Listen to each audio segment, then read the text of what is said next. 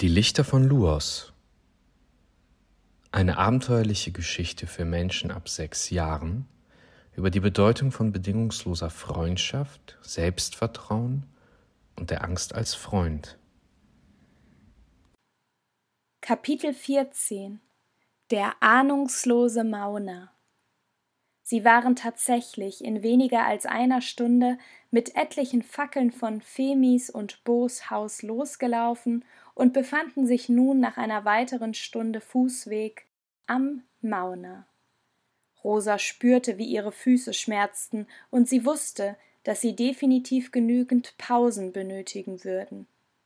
Der Mauner lag am Waldesrand und erstreckte sich in einem immer höher gehenden Weg empor, der von unten nur bis zu einem bestimmten Punkt ersichtlich war. Der Mauner bestand ausschließlich aus Gestein und wirkte sehr steil. Das Versorgungsteam war beim Professor geblieben, von dem Rosa sich nur schwer hatte lösen können. Pillig, der Pepe den Weg übergezogen hatte, wirkte nun mehr als erschöpft, ebenso wie Kaho. Rosa versuchte, die sich anbahnende Erschöpfung in ihr zu überspielen, Sie fand es nicht fair gegenüber den Lufixen, die schon seit etlicher Zeit mit ihrem Kräfteverlust zu kämpfen hatten. Nun war es also soweit. Sie waren auf sich alleine gestellt. Bo übergab Jonas lächelnd die große, prall befüllte Tasche. Passt auf euch auf, Erdlinge. Wir sind so froh, dass es euch gibt. Wir glauben an euch. Er umarmte sie nacheinander, und auch Femi trat hervor. Sie hielt Rosa fest umklammert und sagte kaum hörbar Ich weiß, dass ihr es schaffen werdet. Ich spüre es. Rosa bekam abermals eine Gänsehaut und überlegte, wann sie sich das letzte Mal von einem Wesen so bestärkt gefühlt hatte. Auch wenn sie heute bereits vieles überstanden hatten, so war die Ungewissheit des Mauners eine Herausforderung, die sie bis ins tiefste Mark hinein ängstigte. Rosa hoffte, dies würde nicht auf Elsa, Jonas oder Raoul abfärben, denn das könnte sie womöglich noch tiefer in diese Angst hineinziehen. Während Femi ihr liebevoll zunickte und sich dann Raoul zuwandte, trat Talpa, der soeben Elsa neben ihr seine Hand zur Verabschiedung gereicht hatte, auf Rosa zu. Rosa, ich bin mir nicht sicher, ob wir uns wiedersehen. Ich kann euch auch nicht versprechen, was euch dort oben erwartet. Mir ist es wichtig, dir zu sagen, dass Talpa blickte langsam und mit sichtlich verkrampfter Miene zu Boden. Rosa nickte. Ich weiß, es ist in Ordnung, das verstehe ich. Und weißt du, ich glaube, du bist gar nicht so blind vor Schmerz, wie du denkst. Ich denke, dass es vielleicht gar keinen Unterschied macht, ob deine Augen geschwärzt sind oder nicht. Vielleicht ist es mehr eine eigene Entscheidung, ob man etwas spüren möchte oder nicht. Talpa schüttelte heftig den Kopf. Nein, da liegst du leider falsch, Rosa. In einer Welt vor vier Tagen hätte Rosa eine solche Aussage vermutlich verärgert.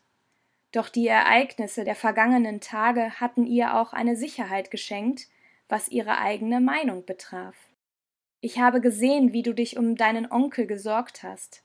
Du hattest ebenso wie wir Angst, was mit ihm geschieht. Ich habe meine Mutter leider nicht kennenlernen dürfen. Solange dein Onkel noch lebt, nutze diese Zeit. Rosa senkte ihren Blick, denn sie konnte ihn trotz ihrer Klarheit nicht direkt ansehen. Rosa, ich wusste nicht, dass. Rosa schüttelte den Kopf. Bleib bei deinem Onkel, und wenn er wach wird, sag ihm, dass wir auf dem Weg sind. Ich hoffe, wir sehen uns wieder. Danke für das alles. Sie wünschte sich, sie würde den Mut besitzen, Talpa in die Augen zu sehen doch sie wusste, sie würde weinen müssen, und dieser Blöße wollte sie sich im Moment nicht hingeben, auch wenn ihr nicht ganz klar war, was daran eigentlich so schlimm wäre. Sie wartete einen Moment ab, bis sie seine Stapfer im Gras hörte, die ihn weiterliefen ließen zu Raoul, für den er wohl keine Worte übrig haben würde. Eine warme Hand umfasste die ihrige. Mahele. Rosa lächelte. Noch vor einigen Tagen hatte Mahele sie angegriffen und ausgeraubt. Noch vor wenigen Stunden hätte sie Mahele sonst wohin gewünscht. Jetzt, nachdem sie ein gemeinsames Elend überstanden hatten, nachdem sie ihre gegenseitigen Absichten verstanden hatten, war alles anders. Rosa spürte, dass Mahele sich selbst die Schuld aufbürgte für all das, was passiert war. Auf der Erde würde Rosa mit einer Frau in Maheles Alter womöglich nie in Kontakt treten, es sei denn, sie wäre ihre Lehrerin. Hier auf Luos war es anders. Hier war Mahele eine Freundin von ihr. Sie umarmte Mahele und diese flüsterte Wenn das alles hier vorbei ist, dann besuche ich dich mal auf der Erde. Rosa nickte lächelnd, und ehe Mahele sich von ihr abwandte, fügte sie leise hinzu Der Professor hat recht, Mahele. So etwas wie Schuld gibt es nicht, glaube ich. Mahele nickte ihr dankbar zu und spuckte ein letztes Mal auf den Boden. Ich wünsche euch viel Glück. In diesem Moment verstand Rosa, dass Mahele immer dann spuckte, wenn sie ihrer Aussage Nachdruck verleihen wollte. Es war von ihr weder rücksichtslos noch verletzend gemeint. Kaho und Pillig traten nun nebeneinander in Rosas Blickfeld und hoben zögerlich die Hände. Wenn ihr es schaffen solltet, dann sehen wir uns wieder, wenn nicht, dann vermutlich nicht. Passt auf euch auf, sagte Kaho zu ihnen allen gerichtet. Er wandte sich nun Jonas zu. Danke, ohne dich würde keiner von uns mehr leben. Jonas nickte anerkennend. Ein langer, schwerer Ausatmer Pillix folgte, und Kaho biss sich auf die Unterlippe. Mit seinen dunklen, schwarzen Augen kniete Pillix sich neben Elsa nieder und flüsterte ihr etwas ins Ohr. Zuerst blickte Elsa fragend drein, doch je mehr er sprach, desto freudiger wurde ihr Gesichtsausdruck. Sie nickte und tat so, als würde sie ihren Mund mit einem unsichtbaren Schlüssel abschließen, den sie hinter sich warf. Femi kniete sich vor ihnen im Gras nieder und hob die Hände in die Höhe. Auf dass ihr unsere Rettung seid, jeder einzelne von euch, vertraut der Kraft des Mondes und der der Sonne. Bo hielt eine Hand auf der Schulter seiner Frau und grinste, während sein helles Haar im Wind wehte. Rosa bemerkte, wie Raoul mit hochgezogener Augenbraue fragend zu Jonas blickte. Ganz gleich, wie eigensinnig Femi doch war, Rosa glaubte ihr, wenn sie eins in den letzten Tagen gelernt hatte, dann, dass sie sowohl Menschen wie auch Lufixe oft falsch einschätzte und sich viel zu früh ein Bild von ihnen machte, ohne sie überhaupt zu kennen. Femis Ideen mochten sich anhören, als wären sie an den Haaren herbeigezogen, doch Rosa vertraute ihrem Wort. Sie atmete lang aus. Dann los. Sie nahm den Handgriff von Pepe an der einen Hand, während Jonas die andere Seite ergriff und die Tasche auf Pepe ablegte. Elsa nahm wie besprochen auf Pepe Platz und hielt die Tasche fest umklammert. Diesen Tipp hatte ihnen Bo gegeben, um das Gewicht, das sie zu ziehen hatten, besser zu verteilen. Auf Wiedersehen, wir sehen uns, sobald die Sonne wieder für euch leuchtet, rief Elsa freudig, und sie begannen winkend die ersten Meter des steilen Weges zu erklimmen. Die Lufixe sahen ihnen nach. Femi Bo und Mahele wirkten dankbar und erschöpft, wohingegen Talpa zurückhaltend und Kaho und Pillig, die beide Fackeln in die Höhe hielten, eher beschämt waren. Raoul hatte von Bo ebenfalls insgesamt drei Fackeln überreicht bekommen, die die Nacht über durchhalten sollten. Er lief vor ihnen her und leuchtete ihnen den dunklen Steinweg. Rosa fröstelte es leicht, und sie war dankbar, dass Bo und Femi ihnen in ihrer Tasche auch allerlei wärmere Kleider verstaut hatten. Sie schob ihre freie Hand in ihren Mantel und bemerkte, dass die Tasche nicht leer war. Rosa ergriff geradewegs den Schlüssel des Käfigs. Sie hielt einen Moment inne und das Licht der Fackel in Raouls Hand ließ den Schlüssel aufblitzen. Ab jetzt will ich immer mutig sein. Wartet! Rosa ließ den Griff los und rannte die Meter zurück. Talpa und Femi drehten sich irritiert um. Rosa, du solltest die Jacke behalten. Sie ist ein Geschenk. Es geht nicht um die Jacke. Rosa nahm allen Mut zusammen und hielt Talpa den Schlüssel hin. Das hier ist der Schlüssel zum Gitterkäfig auf der Lichtung am Birnenbaum. Befreie den Umbrot, Talpa. Bist du wahnsinnig? Talpa sah sie entgeistert an. Wir sind nicht wie Sie, Talpa. Du hast selbst gesagt, dass ihr früher auf Luas Probleme anders gelöst habt. Dann löst dieses Problem nicht, wie die Umbros es lösen würden. Sobald die Sonne am höchsten Punkt steht, schließt du ihm auf und rennst weg. Die Sonne wird ihn viel zu sehr in seinen Augen schmerzen, als dass er dir folgen könnte. Talpa sah sie an, und für einen Moment lang fixierten sie die Augen des jeweils anderen. Rosa spürte, dass Talpa diesen Konflikt lieber auf seine Art und Weise lösen würde, doch er fühlte sich zugleich tief in Rosas Schuld. Er nickte langsam, und sie war innerlich dankbar für diese Reaktion, wenngleich sie auch knapp war. Rosa hob die Hand und winkte ihm noch einmal zum Abschied, dann lief sie schnurstracks zu ihren Freunden und Pepe zurück. War das nötig? fragte Raoul genervt, und sie liefen weiter. Jonas grinste Rosa an. Ja, das war es, antwortete Rosa bestimmt und blickte nach vorne auf den Weg hinauf, den die Fackeln in Raouls Hand ausreichend beleuchteten. Was hat Pillig dir eben ins Ohr geflüstert, Elsa? fragte Jonas. Das ist jetzt ein Geheimnis zwischen ihm und mir, antwortete Elsa, und Rosa bemerkte, wie sie sich auf der Maschine sitzend den Mund zuhielt. Schon komisch, noch vor einigen Stunden hätte ich ihm den Kopf abreißen können. Kaum erleben wir so etwas gemeinsam, habe ich das Gefühl, als würde ich ihn schon seit Ewigkeiten kennen. Genau wie bei den anderen, entgegnete Jonas und schüttelte nachdenklich den Kopf. Ich weiß ganz genau, was du meinst. Und das Versorgungsteam hat sich nicht einmal gewundert, dass wir nicht leuchten und keine Lufixe sind, schmunzelte Rosa und blickte hinunter auf den breiten Steinweg unter ihr. Vielleicht hat es sich auch auf Luas schon rumgesprochen, dass wir hier sind, überlegte Jonas und Rosa nickte eifrig. Für einen kurzen Moment war ihr, als würde Raoul vor ihr schnauben, doch vermutlich irrte sie sich. Sie spürte, wie der Weg langsam steiler und steiler empor verlief. Am heutigen Tage hatten sie viel erlebt.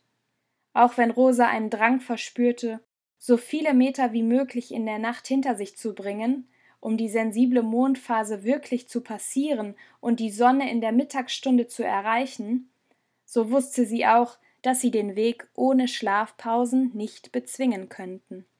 Wenngleich die Ungewissheit etwas Schauriges innehatte, so war die Gewissheit darüber, dass die Umbros ihnen nicht mehr in die Quere kommen würden, eine Wohltat. Am besten rastet ihr so, dass jeder von euch abwechselnd ein wenig schlafen kann. Ihr müsst es selbst etwas abpassen, um die Mittagssonne dennoch rechtzeitig zu erreichen. Mein Tipp: richtet euch nach dem Mond. Ich weiß, es wird hart und herausfordernd. Ich habe euch einen Überwurf und allerlei Decken in die Tasche gesteckt, hatte Bo Rosa gesagt, kurz nachdem sie ihr Haus verlassen hatten. Der Überwurf war eine Art Zelt, und Rosa hoffte, es würde ihnen später einigermaßen gelingen, dieses aufzubauen. Sie war verwundert, dass ihr Pepe trotz des raschen Anstiegs so viel leichter vorkam.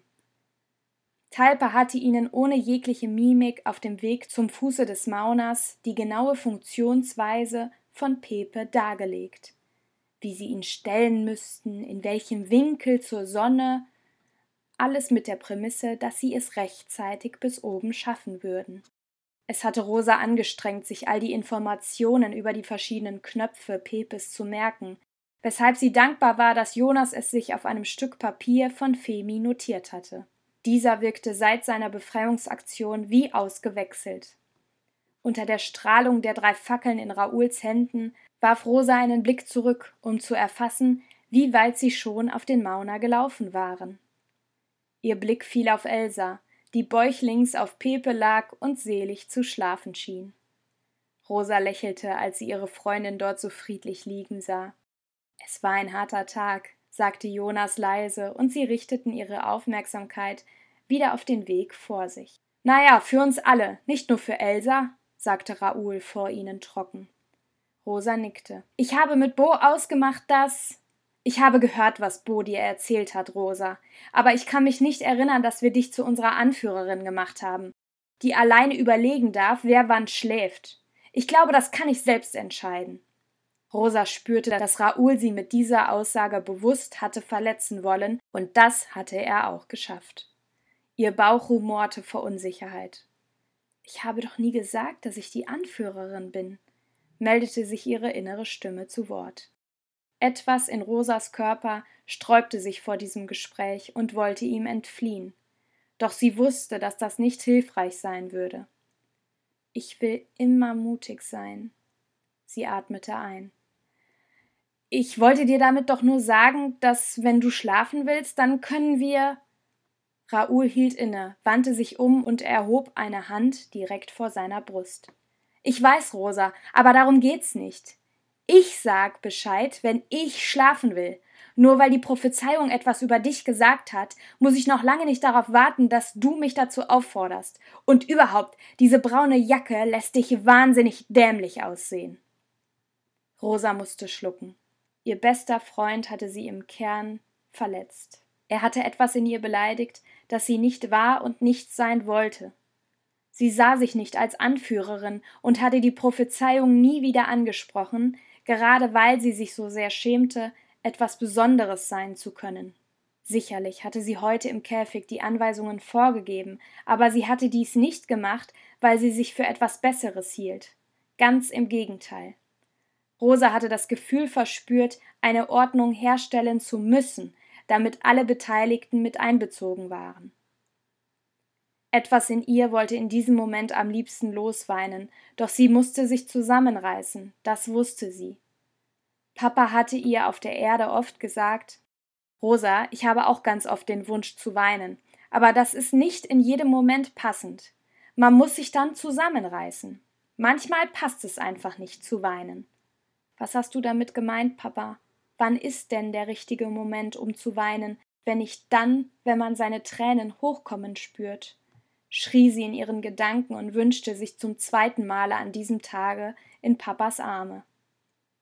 Jonas schien in seiner üblichen eingefrorenen Körperhaltung zu verweilen, ehe er den Mund öffnen konnte. Raoul, was? Ist doch wahr. Einer musste es jetzt mal aussprechen. Das siehst du doch auch so, oder, Jonas? sagte Raoul mit erhärtetem Mund. Jonas wirkte zuerst unsicher, sah dann Rosa an und blickte kurz auf den Boden. Nein, das sehe ich ganz und gar nicht so, sprach Jonas, als er den Kopf wieder anhob.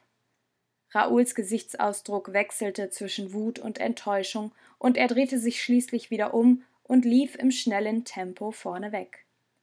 Lasst es uns hinter uns bringen, murmelte er. Jonas warf Rosa einen fragenden Blick zu, die daraufhin nickte, und sie liefen weiter und zogen Pepe wieder hinter sich her. Rosa hatte es geschafft, ihre Tränen halbwegs hinunterzuschlucken. Papa, du wärest stolz auf mich, dachte sie, doch etwas blieb in ihrem Bauch haften. Die braune Lederjacke. Rosa überlegte, was sie in ihr auslöste. Wenn sie ehrlich zu sich selbst war, dann hatte sie noch nie ein schöneres Geschenk bekommen. Es war selbstlos gewesen, als Talpa ihr die Jacke gegeben hatte. Sie mochte die Jacke, den Stoff und dass diese ihr eigentlich viel zu groß war. Für Papa war es überaus schwer, mit rosa Kleidung einzukaufen. Dies lag zum einen daran, dass er nicht so viel Geld dafür ausgeben und zum anderen, dass er fast kaum Zeit dafür aufbringen konnte. Rosa hatte Coco für ihren Kleidungsstil stets bewundert. Nun trug sie die coolste Jacke, die sie in ihrem Leben jemals gesehen hatte. Eine Jacke, die es auf der Erde nirgends zu kaufen gab diese Jacke, die ihr ein Freund von einem anderen Planeten geschenkt hatte. Einfach so, eine Jacke, die eine Geschichte innehatte, die man erzählen konnte. Deshalb hatte Raoul, als er die Jacke beleidigt hatte, Rosa tief im Herzen getroffen. Er kann nicht wissen, was dir die Jacke bedeutet, redete sie sich selbst ein, als sie weiter stumm einen Fuß vor den anderen setzte. Sie lässt dich dämlich aussehen, wiederholte sie Raouls Beleidigung innerlich. Auch dieses Wort löste etwas in Rosa aus. Dämlich. Sie überlegte, warum dies so war, und fand eine Antwort. Sie wusste, dass sie keinesfalls dämlich war, aber es wäre vermutlich das Schlimmste für sie, wenn sie jemand anderes für dämlich halten würde. Oder? Jonas riss Rosa aus ihren eigenen Gedanken. Ich finde, das ist die coolste Jacke im ganzen Universum, flüsterte er ihr augenzwinkernd zu und vergewisserte sich dabei, dass Raoul es nicht mitbekam. Und überhaupt, du bist eine Anführerin. Das war doch heute mehr als klar. Vielleicht. Jonas warf vorsichtig einen Blick auf Raouls Hinterkopf. Vielleicht ist er nur neidisch. Rosa nickte und dankte ihrem Freund innerlich für diese netten Worte. Hätte sie ihren Mund geöffnet, hätte sie vermutlich weinen müssen, und das wollte sie nicht. Der Moment ist unpassend, wenn man einen Planeten retten muss, bestätigte sie sich, und sie liefen weiter über die dicken, flachen Steine, die den Weg auf den Mauna ebneten. Es ist gar nicht so viel kälter hier oben, oder? fragte Jonas nach einer Weile des Schweigens. Rosa überlegte. Stimmt. Es ist etwas frisch, aber ungefähr dieselbe Temperatur wie unten auf dem Erdboden. Dieser Planet ist wirklich phänomenal, sagte sie leise, aus Angst, Raoul könnte ihre Worte hören und diese abermals kommentieren. Sie warf einen Blick nach hinten zu Elsa, die ihren Kopf auf die Tasche abgelegt hatte. Irgendwie ziemlich aufregend, einfach so die Nacht fast durchzumachen, sagte Jonas plötzlich, und Rosa musste grinsen, als sie sah, dass er einen kleinen Hüpfer in seinen Gang einbaute. Denn Jonas hüpfte sonst nie. Er zog sich seine Mütze zurecht. Ich habe noch nicht mal an Silvester so wenig geschlafen, wie ich heute schlafen werde. Was glaubt ihr, wenn wir das mal unseren Eltern erzählen? rief er lachend. Rosa nickte beherzt. Ja, es ist schon erstaunlich. Ich fühlte mich heute nur erschöpft, als wir uns hingesetzt haben. Ansonsten war ich topfit. Was unser Körper alles so schafft. Mal eben mehrere Kilometer lange Märsche, auf einen Baum klettern, entführt und eingesperrt werden und sich selbst wieder befreien. Und nun laufen wir auf einen Berg, mitten in der Nacht. Auf die Idee wären wir auf der Erde niemals gekommen.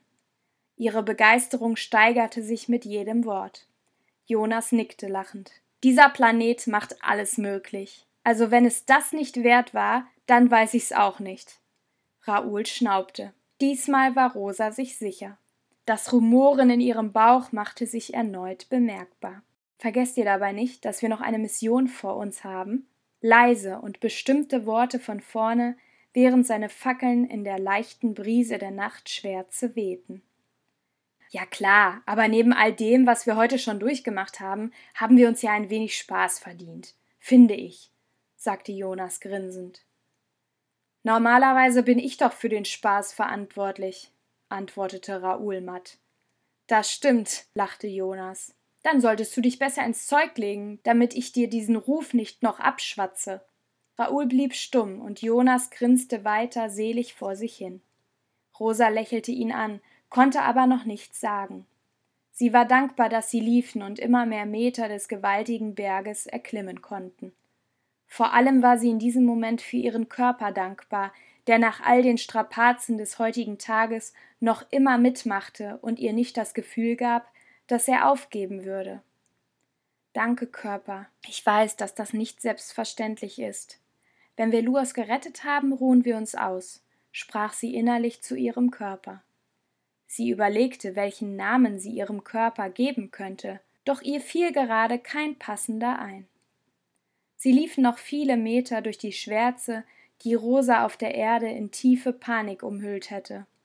Hier auf Luas war das alles anders.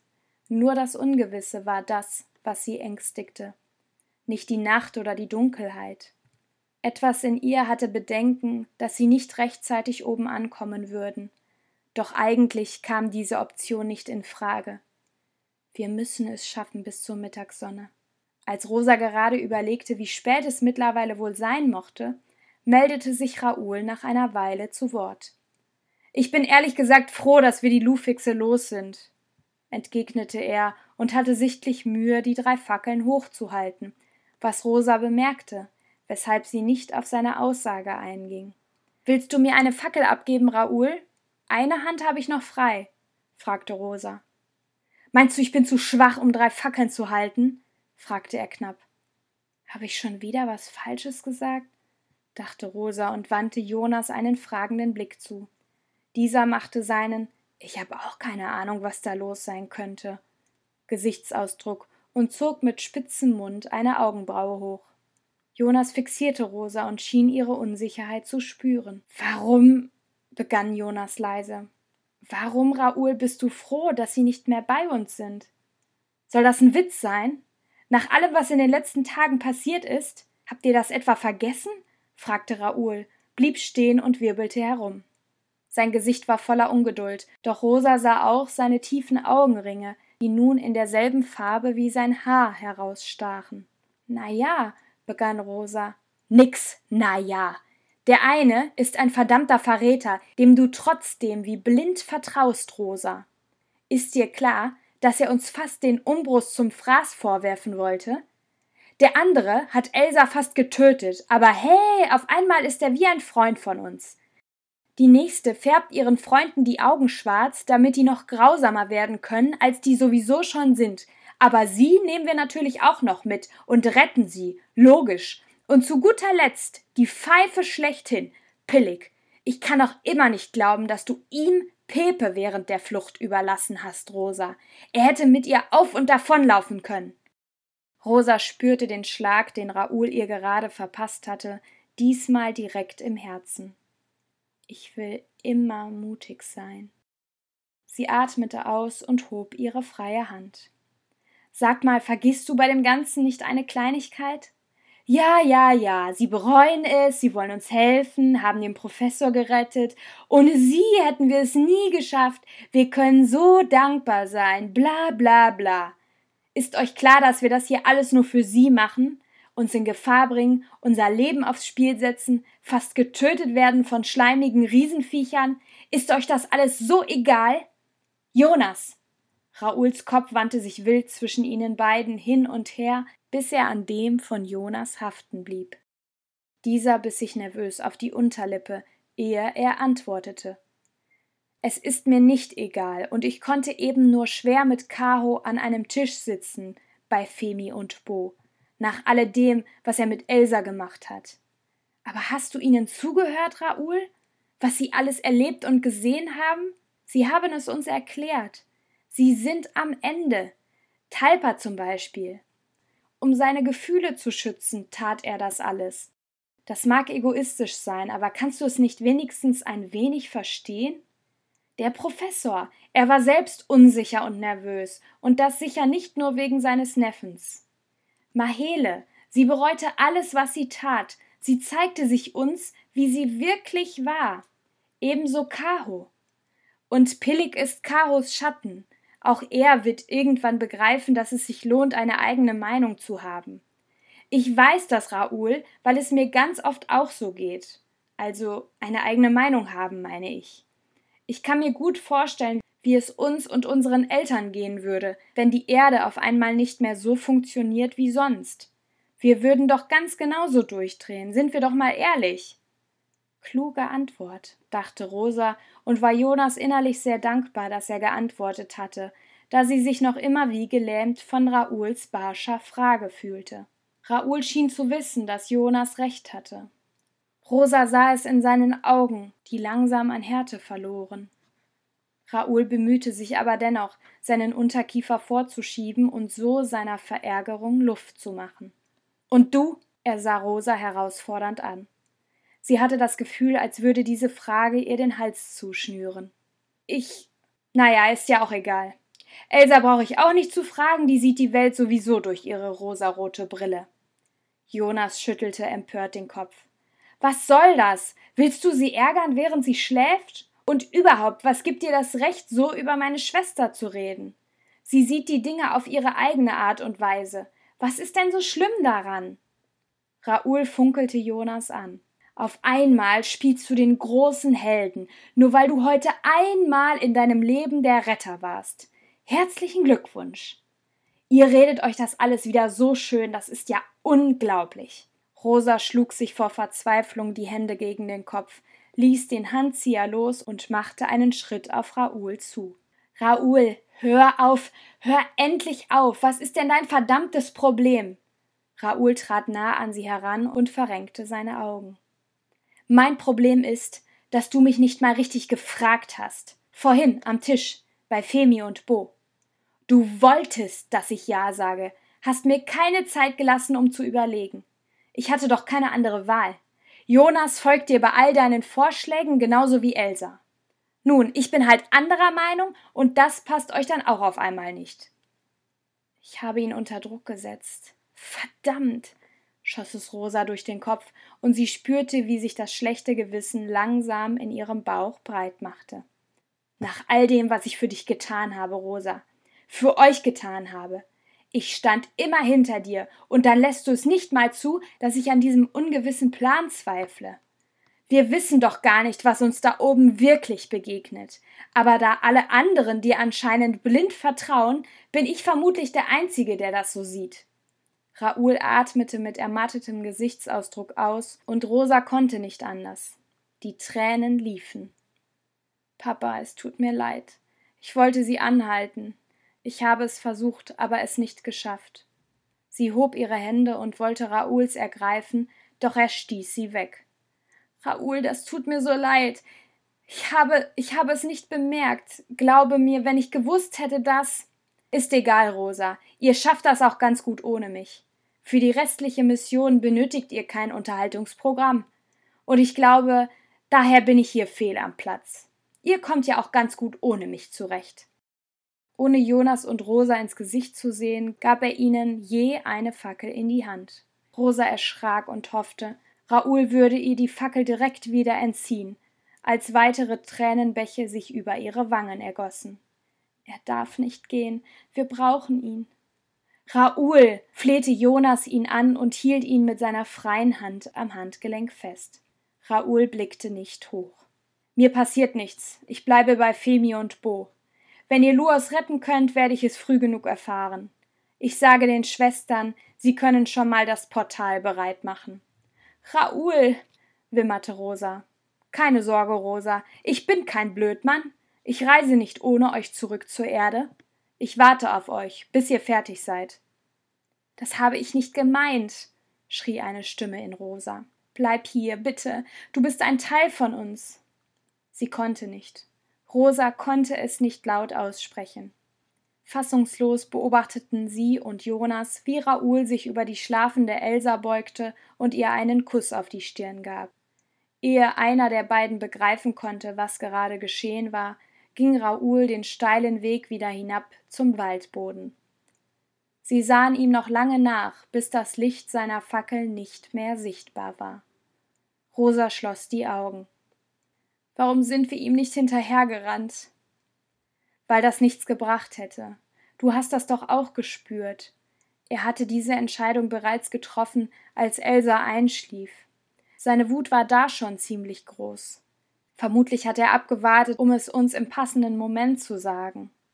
Rosa sah hinab auf den Weg, den sie bereits hinter sich gelassen hatten, und fragte sich, ob Jonas recht haben könnte. Einige Augenblicke blieben sie stehen, ehe sie eine leichte Brise daran erinnerte, warum sie mitten in der Nacht auf einen Berg stiegen. Rosa wischte sich mit dem Handrücken die Tränen hinunter. Du hast recht, Jonas. Seine Entscheidung ist gefallen. Lass uns weiter. Die weiteren Stunden liefen sie stumm und nachdenklich den Weg hinauf, und Rosa spürte, wie sie schwächer und erschöpfter wurde. Immer wieder erwischte sie sich dabei, wie sie gähnen musste oder aber wie ihre Füße zu schmerzen begannen. Aus den Augenwinkeln erspähte sie, dass es Jonas ebenso ergehen musste, doch sie waren beide so stark auf die Mission fixiert, dass keiner von ihnen einknicken wollte. Je schneller wir oben sind, desto besser, dachte Rosa immer wieder.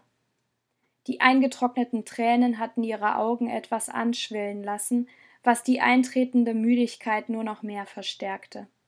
Ihre Beine wirkten so schwer wie Blei, und Rosas Kopf musste auf das Dreifache gewachsen sein. Vermutlich hatte sie mittlerweile einen Kopf von Umbro-Größe. Zwischendurch holte Jonas wortlos die Holztrinkflasche aus dem Rucksack und bedachte dabei, Elsa nicht aufzuwecken. Ihr Schnarchen verriet, dass sie wie ein Stein schlief. Nachdem er einen Schluck genommen hatte, reichte er Rosa wortlos die Flasche und sie leerten sie abwechselnd, ehe Rosa spürte, dass etwas in ihr nun zum Stillstand kam. Ihre Beine.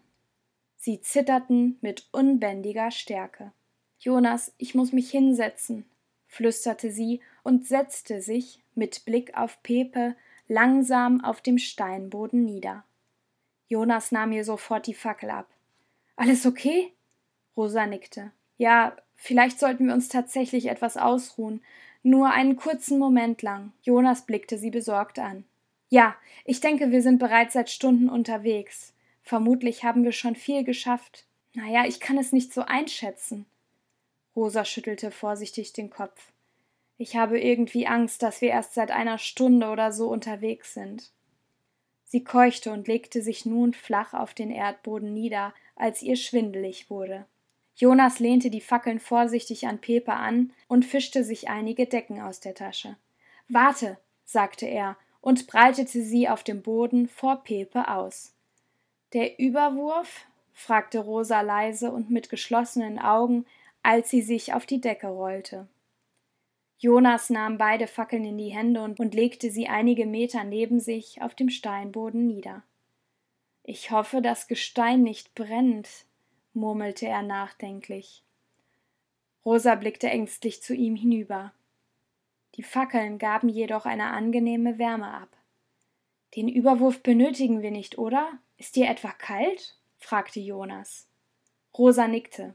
Nein, im Gegenteil. Sie schwitzte so stark wie schon seit langem nicht mehr. Jonas nahm Elsa behutsam vom Rucksack hoch und legte sie in die Mitte zwischen sich und Rosa, ehe er eine große Decke über sie warf.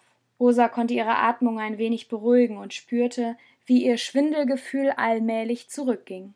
Fast wie vor ein paar Tagen, als ihr bei uns übernachtet habt, bemerkte sie und grinste, als die schlafende Elsa sich an ihren Bruder kuschelte. Jonas nickte und sah in den Himmel über sich. Ja, stimmt. Wie es unseren Eltern wohl geht? Die Schwestern sagten ja, die Zeit würde stehen bleiben, solange wir hier sind. Rosa überlegte. Ja, ich hoffe, dass sie recht behalten werden. Sie dachte an Papa, und das Heimwehgefühl schien ihren Bauch in die Tiefe zu ziehen. Eilig wechselte sie das Thema. Es ist schon der Wahnsinn, oder? Der Mauna ist ein Berg auf einem Waldplanet, der aber wiederum ganz aus Stein besteht, ohne Bepflanzung oder dergleichen, sagte sie nachsinnend. Ja, und trotz all der Dunkelheit, die Sterne und der Mond leuchten auf Luos ebenso wie auf der Erde. Jonas zeigte hinauf Richtung Himmel. Die Sterne funkelten im Meeresblau des Himmeldaches. Rosa lächelte, und da sah sie ihn. Sieh nur, wir haben Vollmond. Jonas richtete seinen Oberkörper leicht auf. Du hast recht. Wie Femi prophezeit hat. Sieht der toll aus. Er hielt inne. Meinst du, sie, also Femi, meinst du, Femi hatte recht mit den zwei Systemen? Jonas drehte ihr den Kopf zu. Mit verengten Augen blickte Rosa abermals hinauf. Morgen wissen wir mehr, antwortete sie erschöpft. Oh, Jonas, einer von uns sollte wach bleiben, damit wir nicht so lange schlafen und rechtzeitig an der Spitze ankommen. Ich mache das. Jonas legte ihr seine Hand auf den Bauch und schüttelte den Kopf. Auf gar keinen Fall, Rosa. Du schläfst und ich bleibe wach.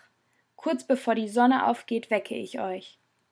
Und ehe Rosa ein weiteres Mal protestieren konnte, sank sie in einen Schlaf, der voller Träume war, in denen sie all das aussprach, was sie am heutigen Tage verpasst hatte.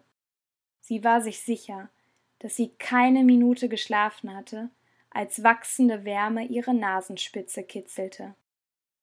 Ehe Rosa die Augen öffnen konnte, wurde ihr klar, dass die Sonne bereits langsam über ihnen aufsteigen musste. Wie lange haben wir geschlafen? überfuhr sie ein Schock. Sie dachte an Femis Worte. Rosa riss ihren Oberkörper hoch und wirbelte herum. Ihr erster Blick schnellte auf die beiden Fackeln, die mittlerweile erloschen waren und nur noch ein wenig zu dampfen schienen. Sie sollten die ganze Nacht überleuchten. Wie spät mag es sein? Die Ungewissheit ließ sie für einen kurzen Moment erkalten, obwohl sie von unbändiger Wärme erfüllt wurde. Wir sind da, sagte jemand neben ihr. Elsa, Sie stand bereits mit dem Rücken zu ihnen und blickte den weiteren Weg des Maunas hinauf. Nein, Rosa glaubte ihren Augen kaum. Die wachsende Helligkeit deutete auf etwas hin. Sie hatten es geschafft. Sie hatten es tatsächlich geschafft. Dort, höchstens drei Kilometer vor Elsa, war die Spitze des Mauners tatsächlich schon zu sehen, und die geringen Sonnenstrahlen schienen bereits hier auf ihrem Rastplatz auszureichen, um eine umfassende Wärme zu erschaffen. Fast wie nebenbei legte Rosa den braunen Mantel ab und sprang auf. Waren wir so schnell? Sie schätzte, dass es auf der Erde etwa fünf oder sechs Uhr morgens war, wenn die Sonne so schien. Elsa drehte sich grinsend zu Rosa um und nickte eifrig den Kopf. Ihr wart so schnell. Nun erwachte auch Jonas, und nachdem er sich die Augen gerieben und gemurmelt hatte, Verdammt, ich wollte doch wach bleiben, traf auch ihn der Schlag, als er sich umsah. Wir sind da? Einfach so? Einfach so, murmelte Rosa, und während sie einige Schritte auf Elsa zuging, spürte sie, wie ihr Körper eine einzige Ansammlung von Muskelkatern war. Ihr Rücken hielt sie bei jeder Bewegung zurück, ebenso wie ihre Unterschenkel und ihre Schultern. Doch dass sie es tatsächlich geschafft hatten, in einer Nacht die Spitze des Mauners zu erreichen, das machte jeglichen Schmerz wett. Elsa legte Rosa einen Arm um die Hüfte und schaute zu ihr hinauf. Und jetzt? Rosa atmete beruhigt aus. Jetzt, Elsa, werden wir hinaufgehen und Pepe ausprobieren. Kapitel 15 Die Wahrheit Elsa klatschte freudig in die Hände, als sie etwa nach einer Dreiviertelstunde Fußweg die Spitze erreicht hatten. Rosa ließ aufgeregt den Handzieher von Pepe los, als sie die kleine, unebene Gesteinfläche, die in der aufgehenden Sonne silbrig glitzerte, erblickte. Da ist sie. Und sie sieht genauso aus wie unsere Sonne, obwohl es eine ganz eigene und andere ist. Die Sonne von Luos stand mittlerweile sehr hoch und schien so stark, dass Rosa schätzte, es müssten mindestens 40 Grad hier oben sein. Laut Erdenrechnung versteht sich. Der gelb-goldene Kreis direkt über ihnen war wunderschön klar und gab eine starke Energie ab. Rosa war begeistert. Sie hatte die Sonne noch nie so stark wahrgenommen. Wenn sie mit Papa in den Urlaub nach Griechenland flog, war die Sonne ungefähr ebenso stark, doch Rosa hatte sie nie wirklich lange betrachtet. Was für eine eindrucksvolle Sonne, dachte sie bei sich und schaute sich auf der Gesteinsfläche um. Sie war in etwa so breit wie ihr Zimmer, und nur der Gesteinsweg, den sie gelaufen waren, führte hier hinauf auf die Bergspitze. Alle übrigen Seiten des Berges schienen von Gesteinsüberwucherungen viel steiler hinunterzuziehen. Wahnsinn! bestätigte Elsa Rosas Gedanken, als sie auf die Sonne zeigte, die die Gesteinsschluchten, die vom Mauna hinabführten, stark beleuchtete. Unter den Schluchten war von hier oben aus wenig sichtbar, sie konnten nur bis zu einer Nebelschicht schauen. Luos musste sich direkt dort drunter befinden. Rosa verrenkte die Augen und hatte das Gefühl, die Baumkronen unter der Nebelschicht etwas erahnen zu können. Jonas neben ihr begann zu keuchen, und auch Rosa spürte, wie der Schlafmangel, der anhaltende Hunger und die Erlebnisse der vergangenen Tage sich nun mehr und mehr bemerkbar machten. Doch es blieb keine Zeit zum Essen und weiteren Rasten. Das Wichtigste lag noch vor ihnen. Es war zu einfach, überlegte Rosa. Im selben Moment schimpfte sie innerlich mit sich selbst. Warum glaube ich eigentlich, dass es nicht einfach sein kann? Wortlos zog Jonas Pepe in die Mitte der unebenen, silbrigen Fläche und nahm die Tasche von der Maschine hinunter. Rosa hatte noch Mühe, sich von der wunderschönen Sonne zu lösen, dessen Einstrahlung von Minute zu Minute heller zu werden schien. Also, begann Jonas, der Trichter muss senkrecht zur Sonne stehen. Und dann. Aber wir wissen ja gar nicht, wie spät es ist. Was, wenn wir noch nicht die Mittagssonne haben? Er schaute Rosa zögerlich an. Wir können nur vermuten und abwarten, antwortete Rosa unsicher, und langsam lösten sich in ihr Ängste über die Ungewissheit der Uhrzeit.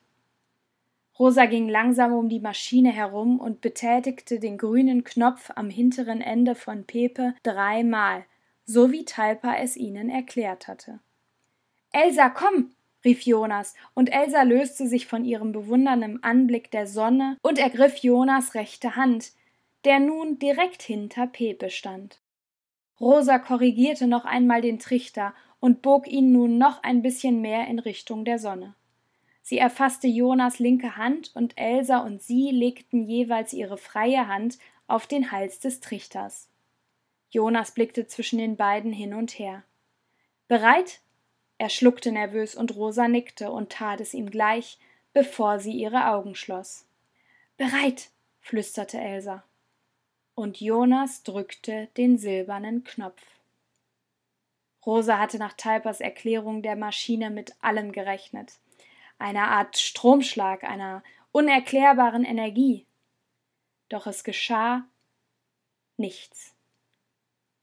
Rosa presste unter der glühenden Sonne die Lippen aufeinander und drückte Jonas Hand fester. Ihre andere Hand wurde langsam schwitzig und rutschte auf der Oberfläche Pepes hin und her. Nach einer Weile, in der nichts geschah, öffnete Rosa leicht ihr rechtes Auge und beobachtete Jonas und Elsa, die ebenso unsicher auf Pepe starrten. Äh, muss das so sein, dass wir nichts spüren? fragte Rosa zweifelnd. Jonas schüttelte den Kopf. Die Frage ist, wie lange wir hier stehen bleiben sollen. Talpa sagte, der erste Antrieb für Pepe benötigt wahrhaftige Energie eines Lebewesens. Warum springt sie nicht an? Sollte sie nicht wenigstens ein Geräusch von sich geben? Elsa zuckte langsam die Schultern und verzog den Mund.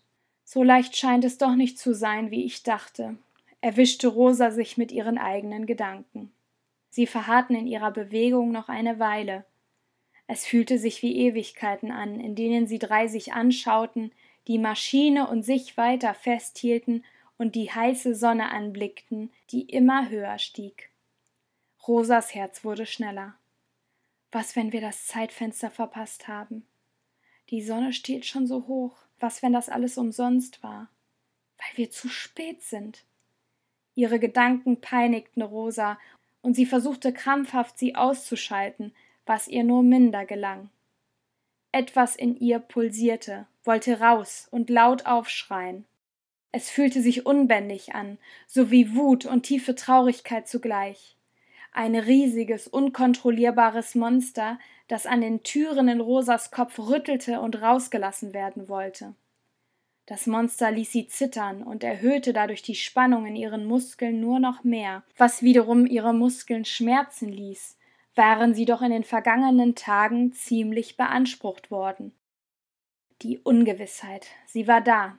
Jetzt wusste Rosa ganz genau, wovon Femi gesprochen hatte wie es sich anfühlte, etwas Großes, Unkontrollierbares, was stetig wächst. Etwas, von dem man nicht weiß, wie man es bändigen soll oder wie man damit umgehen kann, weil es so ungewiss ist. Man kennt es nicht, und das bereitet einem nur noch mehr Angst. Jede Bewegung könnte ein Fehler sein und das Ungewisse noch größer und gefährlicher werden lassen. Rosa erinnerte sich auf einmal, wie Jonas ihr vor ein paar Tagen zum ersten Mal von dem Etwas im Wald berichtet hatte. Damals war Rosas einziges Gefühl eine große Neugierde gewesen. Heute war das Ungewisse, dieses Etwas, für sie kaum aushaltbar. In diesem Moment geschah es. Rosa konnte nicht mehr. Sie löste ihre Hände von der Maschine und Jonas und wusste nun ganz genau, wie Raoul sich vor einigen Stunden gefühlt haben musste. Sie spürte, wie ihre Wangen feucht wurden, und sie lief in die Mitte der silbrigen Bergspitze. Rosa? fragte Jonas hinter ihr besorgt. Sie antwortete ihm nicht. Die Wut über das Ungewisse in ihr und über die Funktionsweise der Maschine war einfach zu groß. Der Druck war zu groß. Die Gewissheit, dass sie keine andere Wahl hatten, als diese Mission zu erfüllen, war zu groß, da es ihnen niemand bestätigen konnte, ob sie auf dem richtigen Weg waren. Das Gefühl des Alleinseins, obwohl sie nicht alleine war, es war viel zu groß. Rosa schrie. Sie schrie, wie sie noch nie in ihrem Leben geschrien hatte, und schrie all ihre Wut und ihre Angst über diese Lage der strahlend heißen Sonne entgegen. Ich hab verdammt Angst, schrie sie. Ich habe Angst, weil ich nicht weiß, ob diese Maschine funktioniert. Ich habe Angst, weil ich nicht zulassen kann, dass sie es nicht tut und wir scheitern. Und ich habe riesigen Hunger und Durst, aber ich habe Angst, dass wir eine Pause machen und dann den sensiblen Moment verpassen. Das Brüllen aus ihrer Kehle schien fast animalisch. Rosa überlegte, wann sie das letzte Mal ihre Gefühle auf eine so ehrliche Art und Weise benannt hatte. Hatte sie das überhaupt schon einmal getan? Sie schloss die Augen. Rosa spürte eine Gestalt neben sich, war jedoch zu sehr mit ihren eigenen Gefühlen beschäftigt, als dass sie die Augen öffnen konnte. Ich habe Angst, dass wir nie wieder zur Erde zurückkommen. Es war Jonas brüchige Stimme. Auch er schrie, und auch er schien zu weinen. Rosa hielt ihre Augen weiterhin geschlossen. Es tat ihr gut, dass Jonas in ihren Gefühlsausbruch voller Wahrheiten mit eingestiegen war. Ich habe Angst um Raoul. Ich weiß, dass ich ihn verletzt habe, und das tut mir weh. Weitere Tränen flossen hinunter auf ihre Schultern. Ich habe Angst, dass Dr. Kleber große Schmerzen hatte. Ich habe Angst, dass Pillig und Kaho ihm etwas Schlimmes angetan haben. Es war Elsas belegte Stimme, die nun an der anderen Seite von Rosa herhallte. Rosa war berührt von Elsas Worten und der klaren Liebe zu ihrem Kuscheltier. Auch wenn es nicht echt war, für Rosa war es das, und seit Kaho, Pillig und Mahele ihr Dr. Kleber genommen hatten, musste sie bereits diesen Schmerz in sich spüren. Rosa fühlte mit ihr und sich gleichzeitig befreiter. Ich will immer mutig sein. Ich habe Angst, meinem Vater zu sagen, dass ich keine Lust mehr auf den Gitarrenkurs habe. Ich habe Angst, ihn zu enttäuschen, schrie Rosa. Ich habe Angst, meinem Freund Raoul zu sagen, dass ich ihn bewundere, dass ich so sein will wie er. Ich habe Angst, dass er das falsch versteht. Es war Jonas. Rosa nickte und sie verstand, als sie seine Worte hörte. Ich habe Angst, dass Mama irgendwann schrecklich krank wird, weil sie so viel arbeiten muss schrie Elsa laut. Ein Schauer legte sich über Rosas Körper. Ich habe Angst, dass mein Papa irgendwann schrecklich krank wird, weil er so viel arbeiten muss. Sie hielt einen Moment inne. Und ich habe Angst, ihn zu enttäuschen, weil ich so schlecht in der Schule bin. Jonas musste seinen Kopf in ihre Richtung gedreht haben. Rosa spürte unter all der Hitze eine leichte Bewegung zu ihrer Rechten. Ich bin traurig, weil ich oft denke, dass ich nicht richtig Teil dieser Gruppe bin, weil ich so viel jünger bin. Und dann fühle ich mich ganz einsam. Es war Elsa. Rosa musste schlucken. Etwas Langes, sehr kraftvoll Unterdrücktes kam langsam zum Vorschein. Es bahnte sich gerade seinen Weg hinauf zu ihren Stimmbändern. Ich bin traurig, weil ich denke, dass ich irgendwie anders bin als andere. Jonas Stimme erfüllte die Bergspitze. Rosa schüttelte den Kopf und fügte in Gedanken hinzu Du bist nicht anders, du bist der beste Freund, den man sich vorstellen kann. Nur weil du andere Interessen hast als andere, sind diese nicht weniger wert. Echt? fragte Jonas, und Rosa bemerkte, dass sie ihre Gedanken dieses Mal laut ausgesprochen haben musste. Doch sie konnte ihm nicht mehr antworten. Es war da, das lang und sorgfältig unterdrückte Gefühl. Es wollte raus. Ich bin traurig, weil ich meine Mama so schrecklich vermisse. Ich habe das Gefühl, dass ich das nicht laut aussprechen darf, weil dann alle direkt mit mir traurig werden oder nicht wissen, was sie sagen sollen. Rosa ließ alles raus, was noch in ihr war. All die jahrelangen Kämpfe mit sich selbst, Sie waren nun vorbei. Ich bin traurig, dass ich immer das Gefühl habe, ich darf nicht weinen, wenn mir danach ist. Ich will einfach weinen, wenn ich traurig bin. Sie hörte Elsas klägliches Schluchzen neben sich und wusste, wie sehr die sensible Elsa mit ihr mitfühlte. Rosa ergriff, ohne die Augen zu öffnen, Elsas Hand und spürte dann auch Jonas schwitzigen Griff um ihre Rechte. Ich will ab jetzt immer mutig sein, schrie Rosa ihr persönliches Mantra, was sie seit Tagen in ihren Gedanken wiederholt hatte, laut heraus. Sie musste auf einmal lachen. Diesen Satz ausgesprochen zu haben, verlieh ihr eine besondere Lebenslust. Ein Glücksgefühl wurde in ihrem Bauch spürbar. Was?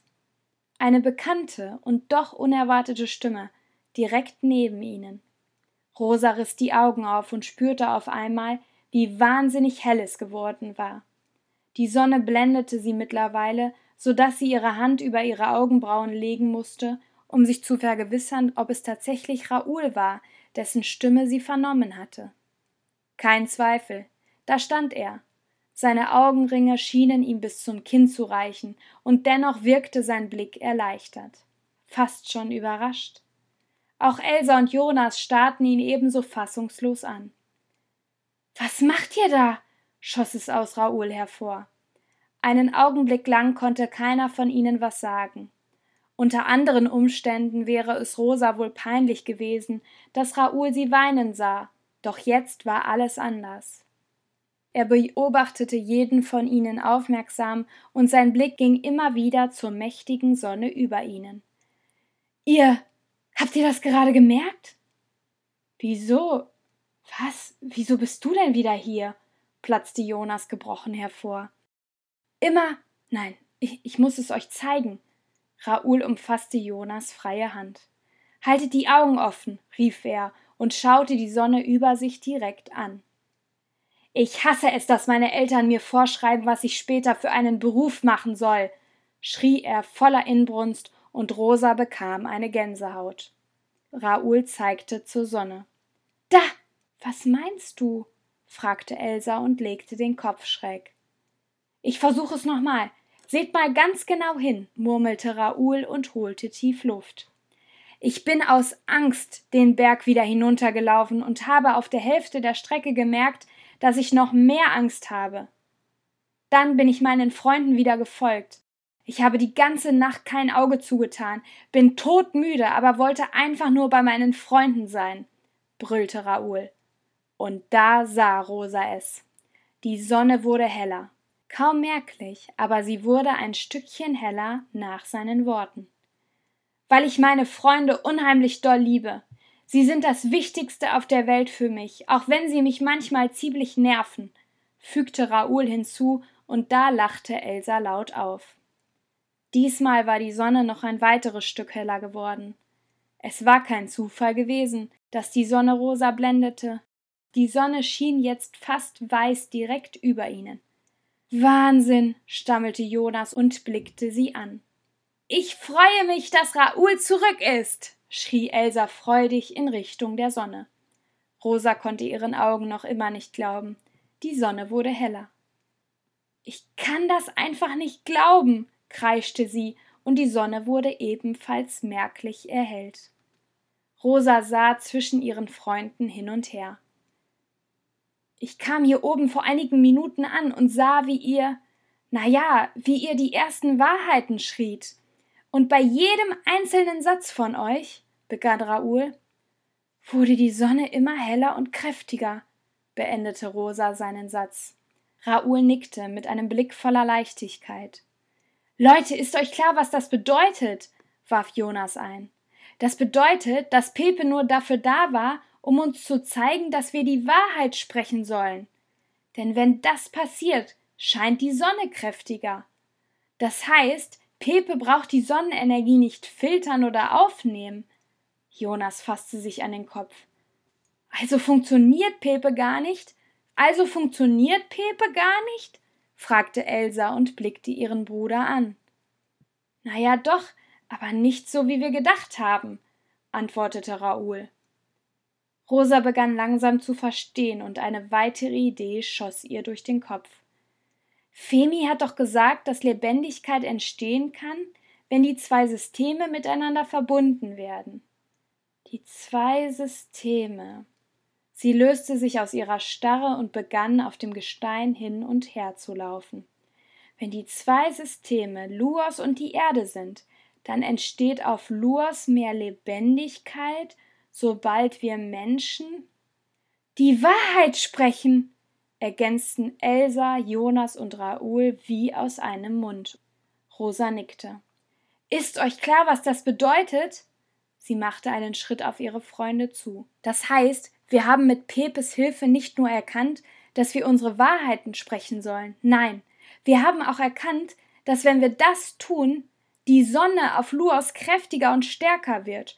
Und je mehr das passiert, desto mehr Lufixe können überleben und an Lichtkraft zurückgewinnen.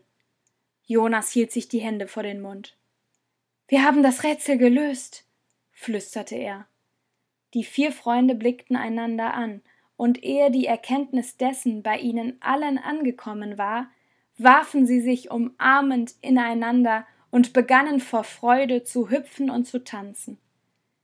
Wir haben das Rätsel gelöst, schrie Elsa voller Inbrunst. Vier Kinder von der Erde haben das Rätsel um einen Planeten gelöst und ihn gerettet. Sie lachten voller Lebendigkeit und tanzten über die Bergspitze. Raoul drückte Pepe beherzt einen Kuss auf den grünen Knopf, und Jonas kugelte sich auf dem Boden vor Lachen. Elsa sprang auf Rosas Arm, und die beiden tänzelten glücklich glucksend im Kreis, ehe Rosa innehielt und zur Sonne hinaufblickte. In diesem Moment war sie von Dankbarkeit und Freude erfüllt. Es war alles gut, und Rosa wusste, dass von jetzt an alles anders werden würde.